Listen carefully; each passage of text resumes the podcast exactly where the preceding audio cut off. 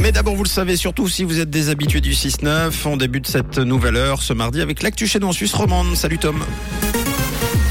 Bonjour Mathieu, bonjour à tous. Au sommaire de ce journal, l'évacuation des bâtiments fédéraux va être améliorée après l'incident du 14 février. L'un des meilleurs chefs du monde perd sa troisième étoile au guide Michelin et une journée avec du soleil et des nuages pour aujourd'hui. L'évacuation des bâtiments fédéraux recèle de failles, aveu de la délégation administrative du Parlement après l'incident du 14 février. Concrètement, l'organisation va être revue en cas d'urgence. Dans l'immédiat, des mesures ont déjà été prises, comme la réactivation des sirènes d'alarme. Les parlementaires seront par ailleurs informés rapidement et régulièrement par SMS en cas d'urgence. La procédure d'ouverture des portes de secours a été éclaircie avec FedPol. La formation des collaborateurs et des collaboratrices des services du Parlement sera aussi intensifiée et il est prévu de mener des exercices en situation réelle. Nouveau rebondissement dans l'affaire de l'évacuation de l'Arena de Genève pour le concert du rappeur Lompal. Le principal suspect a été remis en liberté et la menace terroriste a été levée. Selon le ministère public du canton de Genève, les investigations n'ont pas mis en évidence d'éléments en lien avec une quelconque activité terroriste. L'homme de 41 ans avait été arrêté samedi soir pour avoir posté un message d'adieu sur les réseaux sociaux. Facteur aggravant, il travaille devant l'entrée de la salle de spectacle dans une petite échoppe vendant boissons et churros. Les proches du prévenu explique qu'il y aurait eu confusion sur la nature du message incriminé. L'homme l'aurait mis en ligne après avoir assisté à des funérailles, d'où un texte d'adieu. Concernant le concert, il est reporté au 7 avril prochain. Au F Session, on joue au jeu des chaises musicales. L'entraîneur Fabio Celestini ayant été écarté, c'est Christian Constantin, le président, qui va assurer le poste d'entraîneur. Le président du club qui a même affirmé ne pas être en quête d'un nouvel entraîneur.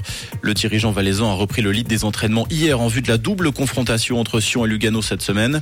Nous ferons le bilan après ces deux matchs, assure Christian Constantin dans le Nouvelliste ce matin. On rappelle que par le passé, le président sédunois avait déjà assuré l'intérim sur le banc du F Session, le club qui pointe actuellement à l'avant-dernière place du classement de Super League.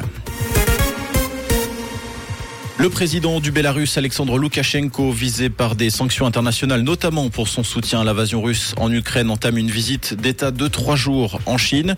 Pékin qui a salué hier sa bonne relation avec ce partenaire stratégique global. La semaine dernière, le régime communiste avait promis de continuer d'aider Minsk à maintenir sa stabilité nationale, mais également de s'opposer aux tentatives de forces extérieures d'interférer dans les affaires internes du Bélarus et de lui imposer des sanctions unilatérales illégales. Coup dans le milieu de la gastronomie française. Le chef Guy Savoie a perdu sa troisième étoile dans son restaurant à la Monnaie de Paris, situé sur les quais de Seine dans la capitale française. Cette décision a été annoncée à une semaine de la publication du guide rouge et d'une cérémonie à Strasbourg pour accueillir les nouveaux étoilés. Guy Savoie détenait ses trois étoiles depuis 2002 et venait d'être élu meilleur chef du monde pour la sixième fois consécutive en novembre dernier selon le classement La Liste. Le joueur du Paris Saint-Germain, Ashraf Hakimi, visé par une enquête pour viol. Le défenseur marocain est par une femme de 24 ans qui a déclaré avoir été violée le 25 février dernier au domicile du joueur à Boulogne-Billancourt. D'après une source proche du dossier, cette dernière a dénoncé les faits mais n'a pas porté plainte. Le parquet a ouvert une enquête.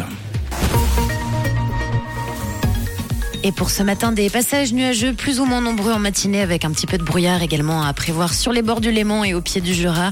On compte moins 5 degrés à la Chaux-de-Fonds et au Locle actuellement et moins 2 du côté de Villars-Souillan et à Alamant avec sinon des conditions bien ensoleillées pour la mi-journée, des températures qui restent froides pour la saison.